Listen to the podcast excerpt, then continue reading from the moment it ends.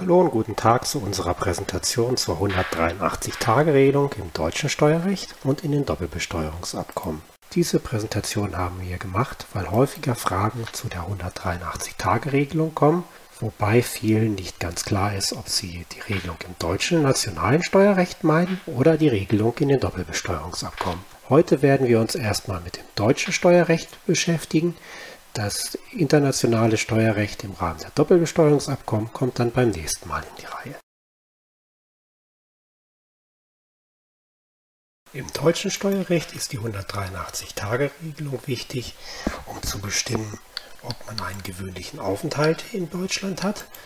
Das ist wichtig, um festzustellen, ob man in Deutschland unbeschränkt steuerpflichtig ist, also alle Einkünfte, seine weltweiten Einkünfte in Deutschland besteuern muss, auch wenn man keinen Wohnsitz in Deutschland hat. Einen gewöhnlichen Aufenthalt hat man in Deutschland, wenn man sich im Inland unter Umständen aufhält, aus denen man erkennen kann, dass man sich nicht nur vorübergehend im Inland aufhalten möchte. Das ist immer der Fall bei einem zusammenhängenden Aufenthalt von mehr als sechs Monaten also 183 Tagen.